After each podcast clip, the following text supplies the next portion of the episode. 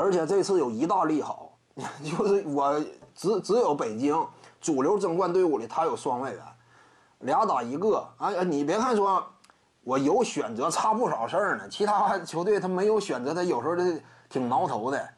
你根据对方什么阵容啊，什么打法，我这块有调整空间。为什么很多球队他乐意储备三外援，就是要一个调整嘛。再有就是我可以打两节双外援，那这两节就能够建立起来优势。什么林书豪和尤杜，他俩都不是说进攻特别拔尖啊。尤杜的吃饼能力是西边卡佩拉，防守端相当于周琦，影响力啊，这种护框能力。刚刚来西边那会儿，动辄一场比赛六七个盖帽，看没看到？那简直防守端呐，这种风头，甚至在某一个时间段内压盖住了周琦。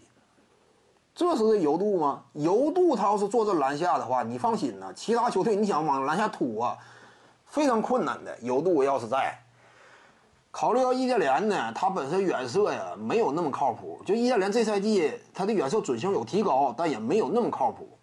那我就可以游度呢，哎，我适当稍微收缩一下。易建联这块，你真说想一场比赛大量投中远距离，实在不行我就忍了，对不对？我让你投，护框那块就挺吓人。因此，他如果说面对辽宁队的话，郭艾伦、赵继伟这样以突破为主的这种后卫啊，进攻手段主要是突破的，肯定受到的制约会非常明显。就好像当年打新疆一样，周琦往篮下一站。那你小后卫想往想往篮下冲杀呀，门儿也没有嘛。所以尤杜呢，防守端威胁的不可小视，进攻端跟林书豪之间双威胁呀。效仿谁呢？效仿胡子球手和卡佩拉。你也不好防范，你真有那么容易防范呢？林书豪在西边这环境之下，中距离也还可以拿得出手。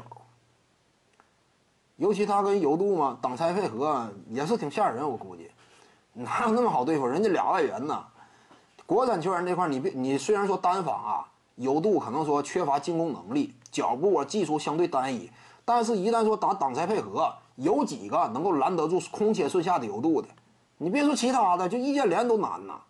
尤度的空切顺下在西边，没说卡佩拉嘛，什么样的水平啊？那这嗅觉呀，以及接到球之后的终结能力啊，篮下就那么一下子都很强。北京队非常看好啊！徐静宇的八堂表达课在喜马拉雅平台已经同步上线了。各位观众要是有兴趣的话呢，可以点击进入到我的个人主页当中，在专辑页面下您就可以找到它了。